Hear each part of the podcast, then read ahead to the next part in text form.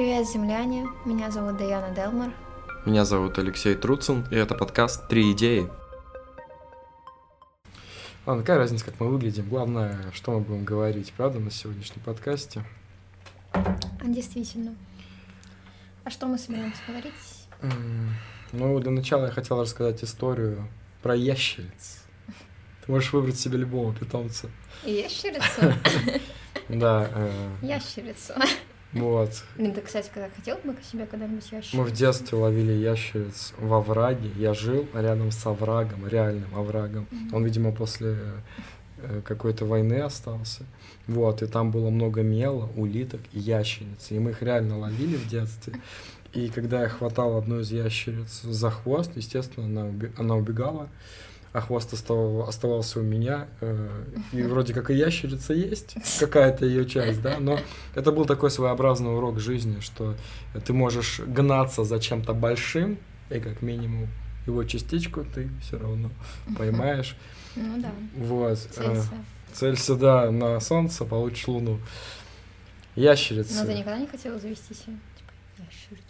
Ну, слушай, я хоть и не рос на этом видосе всеми известном, но все равно как будто бы не хотел. Я хотел хамелеона, чтобы он такой переливался, Ну да. чтобы он такой на чили ползал, такой то зеленый, то красный.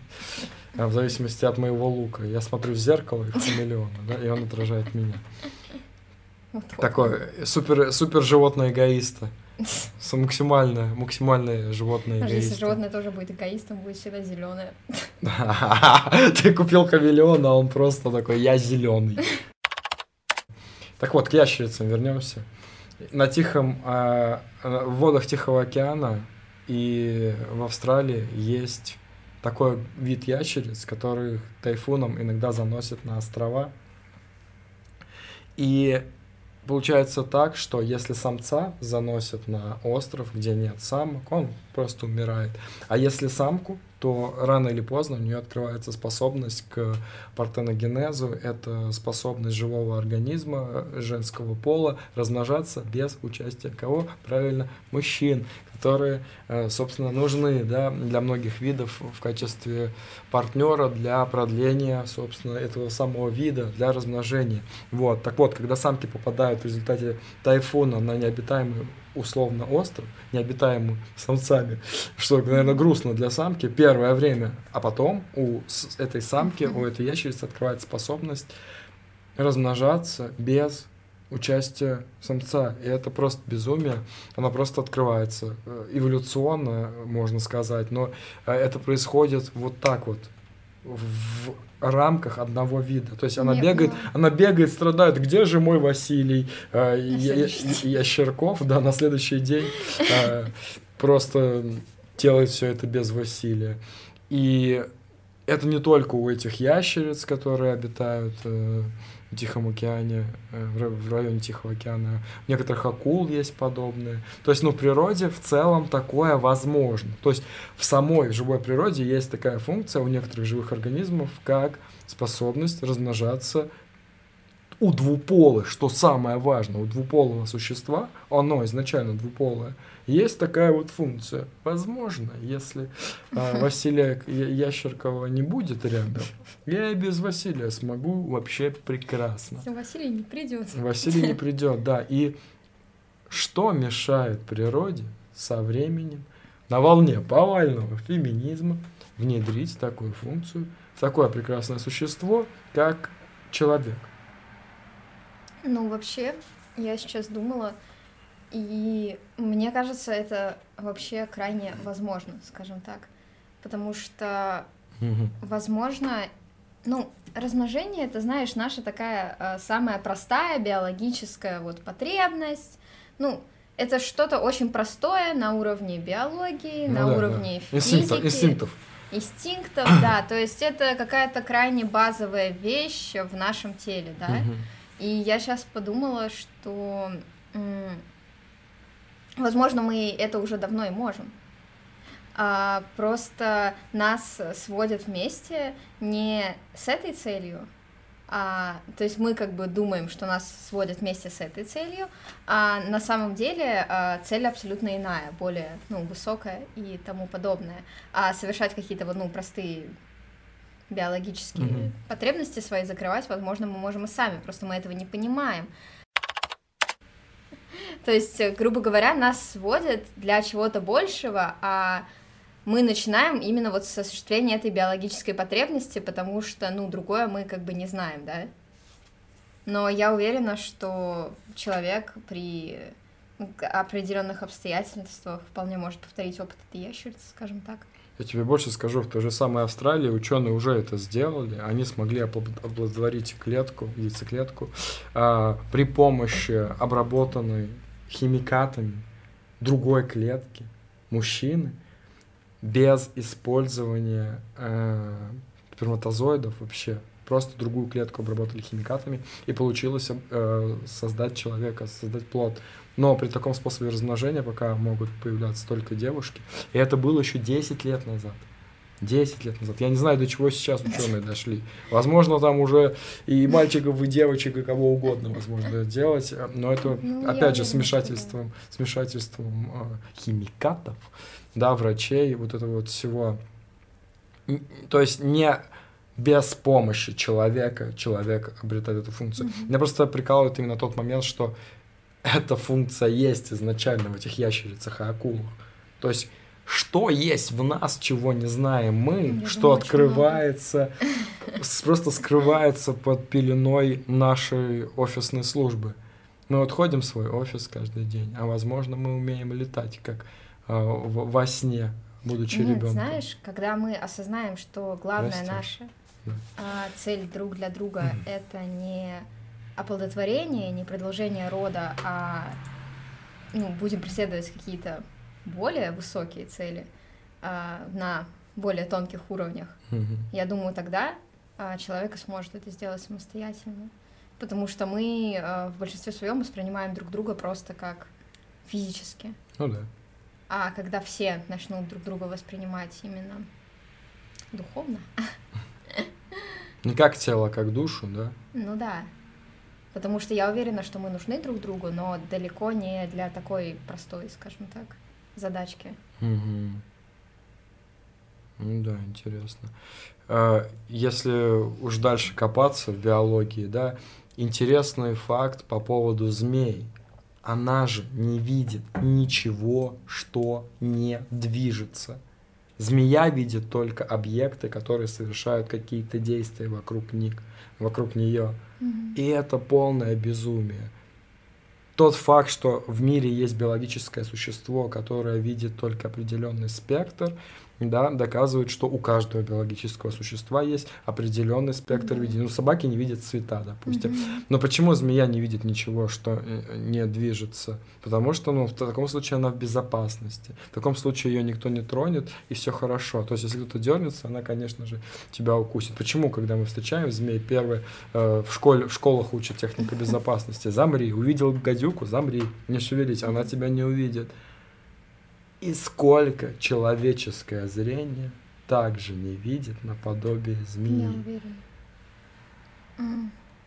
Мы видим определенный спектр, который помогает нам не умереть, как змее, вот этой вот маленькой, маленькому шнурочку, который ползает. Он видит только то, что шевелится. Ну, и он не еще ночью видит, а в инфракрасном зрении, но это не суть. Суть в том, что нам зрение дается в том спектре, чтобы не умереть с точки зрения природы. Глаза нам нужны, чтобы не умереть. А, Я раньше занимался стендап-комедией, и большинство комиков, с которыми я общался, они люди супер тревожные, супер э, подвержены паническим атакам. Там каждый второй жалуется на панические атаки. Вот эти выбросы э, адреналина, кортизола. Но сцена это очень стрессово, поэтому вот эти вот перепады с гормонами у комиков прям вообще у каждого второго. А, Ну, вообще, я слышал от одного ну, психиатра, я не помню, к сожалению, его э, имя, я прочел его труд последний за 2021 год. Вот, блин, к сожалению, не помню его имя. Вот, и он утверждает, что панические атаки происходят у человека в том случае, когда он чувствует нереализованность себя в жизни. Он чувствует, его нутро орет, ты что-то сделал не так, ты, э, ты не стал кем хотел, И вот эти вот панические атаки возникают у людей, ну, а люди комики творческие, поэтому у них часто такое и возникает, тем более они смотрят на других комиков, у которых что-то получилось. И вот эта вот цепная реакция, вот это фома, да, fear of missing out, да, синдром упущенной выгоды на русском, э, говоря языке, вот, он вообще частое явление также ты, ты смотришь видос, вот у меня, например, раньше так было, я вот еле-еле от этого избавился. Я смотрю видос, там чувак что-то рассказал, и, и, и я вот что-то что не услышал, какое-то слово, и я вот маниакально перематываю видос, чтобы услышать слово, которое он сказал, потому что у меня вот эта вот фома, я боюсь пропустить что-то, что наконец-то меня с этого дна поднимет уже. Вот. И я провел некую параллель вот конкретно на примере комиков, многие комики, они люди очень субтильные, очень худые и аскетичные, ну, потому что они комики. Их на работу нормально не берут. Единственное, что они умеют, это шутки шутить. Комик это сейчас уже, да, вот в современном, в современной России даже какое-то статусное явление. А раньше комиком были просто чуваки, которые ничего другого не умели, умели только шутить. И э, денег не было в комедии раньше. Это сейчас пришли рекламные агентства, все хорошо, сейчас комики покупают все квартиры, покупают квартиры своим родителям, кадиллаки э, и прочее, прочее. Как будто бы я сейчас про одного конкретного комика говорю сейчас. Э, нет, э, я к тому, что комиками становились по нужде, как будто бы. То есть это такая некая форма художника, да, и очень много людей там тупо голодали. Но я сам общался с людьми, которые приезжали из других городов, которые там втроем селились в квартиры, и им есть нечего было, э, но они вот горели комедией. И вот это вот э, аскетизм, как мне кажется, он создает дополнительную угрозу твоей жизни. А так как у тебя есть дополнительная угроза твоей жизни, ты начинаешь видеть вещи, которые не видят другие люди. Как вот змее нужно только то, что шевелится, да, чтобы не умереть. Так вот и человеку, который подверг себя искусственно или э, вследствие ситуации жизненной аскетизму, тому или иному виду ну, нужды, он начинает видеть мир иначе, он начинает видеть э, изнанку и глубину ту, которую не видит условно сытый человек. Понимаешь, у тебя?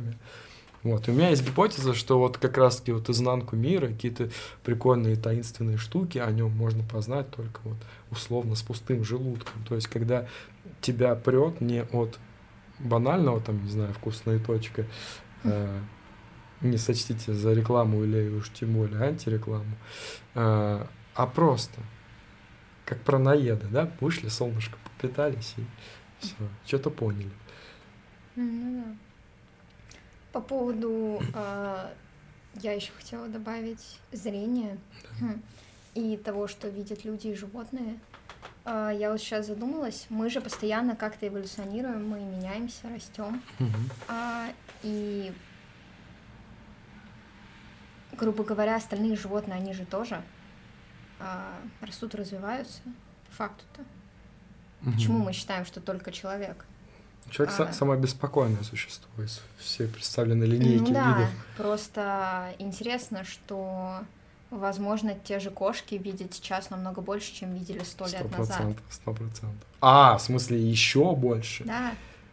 Да, нужно вообще не забывать, что вообще кошки видят то, ну, что... кошки, да, конечно, но я имею в виду, со времен почему Древнего мы Египта. не думаем о том, что остальные виды тоже как бы... Прокачиваются. Прокачиваются, да. Почему мы такие, нет, только мы, остальные все на месте стоят, вот мы написали в учебнике биологии, какой ты, угу. ты как бы дальше не, никуда не, не, но... а, не отходи. Смотри, есть, есть изменчивость, есть наследственность, да, изменчивость, она происходит вследствие изменения каких-то э, биологических факторов, э, поменялся климат, стало теплее или холоднее в той или иной зоне, у условного там гриба появилась возможность размножаться там при температуре плюс один э, или минус один от того, которое было обычно. То есть изменчивость имеется. Просто мне кажется, что человек почему вообще начал ходить, бегать, там что-то изобретать. Вообще это какая-то аномалия природная, которая единственная не живет спокойно, не сидится ему спокойно, и в погоне за счастьем создает какие-то странные порой с точки зрения природы конструкции. Ну вот пролетаешь ты над Нью-Йорком на самолете, да, видишь эти коробки бетонные, напичканные светодиодами, и что? Это выглядит э, с точки зрения природного какого-то биома, да, э, как рак, Просто эти небоскребы светящиеся и, и, и, и леса, там океаны, и небоскребы. Но это выглядит, как будто плесень какая-то распространяется по планете. А создали ее люди, самые беспокойные существа. Э, цветочек, он вырос, он солнце попитался и умер. Все. Он никуда не бежит, ему не нужно устраиваться на работу, ему не нужно строить свою карьеру, думать о том, чем он прокормит э, свои пылинки, которые он там распустит, э, споры. Да, ему Дал ничего... пылинку. Да, даст ты поляну. Короче, человек — это единственное существо, которое не на чили. Ну, я понимаю, там есть хищники, травоядные, ну и в плане хищники, что они там тоже за кем-то, за зебрами или выгоняются, Да, да, но не настолько они все усложняют все равно, как это все усложнили люди сами для себя. Ну, это да. На самом деле, даже те же муравьи менее беспокойные, думаю, чем мы. Мгм. И мне просто очень интересно, вот с точки зрения того, что видим мы, Мгм. ну, насколько далеки мы от э, реальности, это по факту. Да. И я еще думала, что, возможно, люди, э, которые видят больше, скажем так, которых обычно окрещают всякими диагнозами Да. э, психиатрическими, возможно, именно они являются каким-то экспериментом от людей с настоящей реальности, которые такие, а что будет, если показать им чуть больше? Вау, Будет вот мысль, это. да. Ну, типа, из э, группы разработчиков нашей симуляции. Ну да, они же нас прокачивают постоянно как-то. Да, да, да, да. Они, И- они запускают тестовые, тестовых персонажей, Мгм. и их сразу в дурку. такие. А, ну система работает исправно, получается. Ну, они, они смотрят так же, как мы отреагируем на какие-то, ну, большее количество визуалов. Мгм. То есть э, на другой мир, скажем ну да.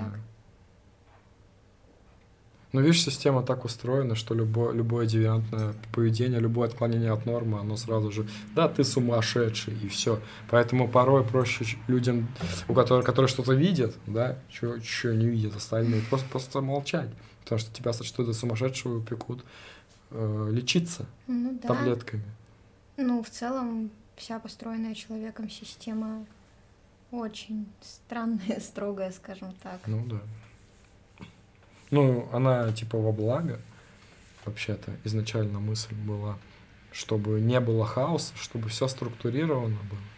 Но мы не об этом, давай не будем разгонять Мгм. тему системы, мы не хиппи из 80-х, Мы хиппи из 23-го из года. 23 года. да.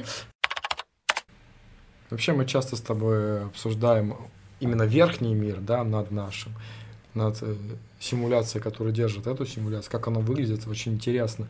Вообще, если честно, я буквально вчера подумал о том, что, возможно, э, наша графика, наш визуальный образ э- этой реальности для реальности, которая сверху является чем-то наподобие мультфильма или наподобие э, lo-fi э, графики какой-то. Может, может, наш мир и наше видение это как для нас восьмибитная графика, pixel art. Вот, никто не знает, как выглядит, в какой стилизации выполнен реальный мир, но над нашим. И прикольно представлять, что, возможно, просто мы э, вот пять пальцев, как, я не знаю, в Симпсонах четыре для нас.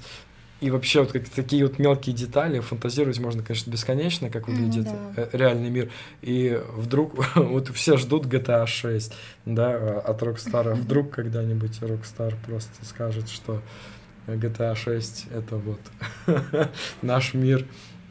На самом деле это интересная тема с точки зрения того, что можно очень Играйте. долго думать а, над тем, если мы выглядим как мультик, а, выглядим ли мы реально так, Мгм. то есть а, получается, данное изображение, которое мы можем наблюдать каждый день, является мультиком Да, для людей из верхнего мира. да. А возможно, мы просто видим все недостаточно, не так. Да, да, вот это скорее То всего. есть э, здесь э, как бы тоже два варианта. Ну, наверное, их больше. Это просто то, что Ну сейчас да, да. пришло. Не, ну, не-не-не, это, это что касается нашей второй идеи, прям очень в кассу попадает. Э, Ну да, возможно, мы просто не видим, то есть э, того, что действительно происходит. Да, тут на самом деле драконы летают, просто мы не улавливаем. Не- Недостаточно продержали диету, нужно голодать там, я не знаю, 7 дней, тогда увидишь прилетающего дракона. И не спать еще 7 дней. Это ирония, если что, не, при- не призыв к действиям, ни в коем случае. Ешьте, пейте, спите. Ничего, ничего не повторяйте в домашних условиях, о чем мы говорим. Это все просто треп. И Ну да, потому что Карикатура наши реальности. глаза — это как бы вот этот вот источник информации по факту для нас. Он же может быть полностью, блин, недостоверным. да, И мы Как делаем бы- вид, что видим мир одинаково, Да. наставили зеркал, а зеркала-то не отражают то, как ты видишь мир. Он, он видит конкретный объект, но зеркало, а как ты видишь этот мир, это уже очень интересный кейс залезть кому-нибудь в глаза. С одной стороны, сейчас вот выходит от э- Apple вот эти вот штуки, которые записывают все происходящее, да, всякие Мгм. очки рей- рейбеновские с камерами, где ты можешь ходить и, и весь свой день ну, это не записать. то. это не то, да, это не то Именно момент, как видение, ты видишь. да, и, И то, очень что... интересный тоже вопрос, отличается ли у обычных людей это сильно или нет. Да какие обычно люди кругом NPC? Нет никого, есть только мы с ну, тобой. так я и. Есть только NPC. А в шестом подкасте мы будем э, рассказывать, почему каждый из нас NPC, и мы в том числе, каждый NPC. И в шестом... Это, это будет э, тизер и реклама шестого подкаста. Мне просто не терпится расписать уже скорее это. Но я до сих пор этого не сделал. Ну, пятый еще не записали, уже вторую неделю. Вторую неделю. Мы в процессе, кстати. Мы в процессе. Да, это рефлексия. Подкаст в подкасте. Под- под- ре- подкаст о подкасте в подкасте. Что ты думаешь по поводу магии имен? Ты веришь, что если корабль называть э, Андрюха, то он поплывет как Андрюха? А если назвать его Титаник, то, скорее всего, он утонет. Особенно если пассажир с именем Лео присутствует. Ну, совсем уже магия-магия имен. Имен. Да, это просто такое совпадение, конечно. Да, Я бы не стал. Но была шутка, когда э, Илон Маск объявил э, о космическом туризме в своем SpaceX или где там, ну, что первые билеты, э, первый билет будет продан какому-то бизнесмену за баснословную сумму, и на нем будет Леонардо Ди Каприо, и второй билет можно купить. И кто-то пошутил, типа, быть на одном корабле с, Ле- с Леонардо Ди Каприо плохая примета. Ну да. А, Я вот верю в магию имен ввиду того, что я верю в магию внешности. Все люди, которые говорят, что внешность не главное, они, конечно же, лгут, потому что внешность это самое главное и определяющая нас в обществе вещь и данность. Мы рождаемся с определенным набором базовых физических характеристик. Мы с детства погружаемся в социум, и нам говорят, ой, какой хорошенький, или ой, какая красивая девочка. Вот сказали, ой, какая красивая девочка, она такая, я красивая девочка, все, и она уже увереннее начинает флексить, двигаться по этой жизни с самого самого детства. А есть девочки, которым не говорят, что они красивые, и мальчики, которым не говорят, что они красивые, или такие-то, такие-то, такие-то, такие-то. Ну, это банальный пример и сильно утрированный. Я искренне верю, что у людей есть такая же порода, как и у собак, э, и у кошек. Определенный тип людей находит всегда определенный тип партнеров для себя, и ему нравятся определенные типы внешностей. Мне кажется, дейтинговые приложения со временем э, смогут анализировать вот эти вот сходства и корреляции твоих вкусов относительно того, как ты выглядишь и какие люди нравятся тебе внешности. Мне кажется, со временем дейтинговые приложения смогут, начнут э, просчитывать и этот момент также. И почему я верю в магию имени? Потому что я верю в магию внешности. Магия имени непосредственно связана с этим ввиду того, что нас называют всегда в честь кого-то. В жизни твоей мамы условно был ну, если ты мальчик, и тебя назвали, допустим, Петя, в жизни твоей мамы был такой Петя, такой Петя с таким набором характеристик внешних и внутренних, что она захотела своего внутреннего, э, внутреннего личного Петю завести рядом с собой. То есть она родила ребенка, и она назвала его в честь набор, набор, набора характеристик. И это, эти набора характеристик, они называются Петя. Понимаешь, о чем я? Mm-hmm. То есть, э, таким образом, э, все, что является производной твоей внешки, э, со временем становится с, ввиду оценочных характеристик тебя э, частью тебя и, собственно, тобой. По сути, твоя менталка — это сборка из всех оценочных характеристик, которые происходили в результате твоего взросления и твоей жизни — и типа людей, которых ты притягиваешь. У тебя вот одна порода, вот ты в этой породе и будешь вариться. Ну, конечно же, есть всевозможные мириады исключений из этого всего. Нет такого, что вот ты вот так вот выглядишь, значит, такая у тебя судьба. Нет, конечно же, нет. Но есть правила, точно есть правила. И э, это точно есть в симуляции, все это прописано. Просто мне интересно, когда люди начнут э, это встраивать в наш обиход. Ну вот на примере дейтинговых приложений. Самое простое, что в голову приходит. Ну да. Ну, если учесть э, по поводу еще внешности, что для меня это идет как и снаружи, так и изнутри, потому что я считаю, типа, что внешность очень сильно отражает то, что внутри человека прикол в том, что мы сами же и притягиваем определенный тип людей. То есть а, для нас в целом все люди это набор характеристик, ну, по факту. То есть а, мы знаем какого-то, не знаю, Петю того же, с определенным набором характеристик. И когда мы куда-нибудь переезжаем или уходим, мы притягиваем Таких же Петь. Таких же Петь, потому что это отражение каких-то наших характеристик, которым необходимы те. Петя Барселона Эдишн. Ну, типа, да.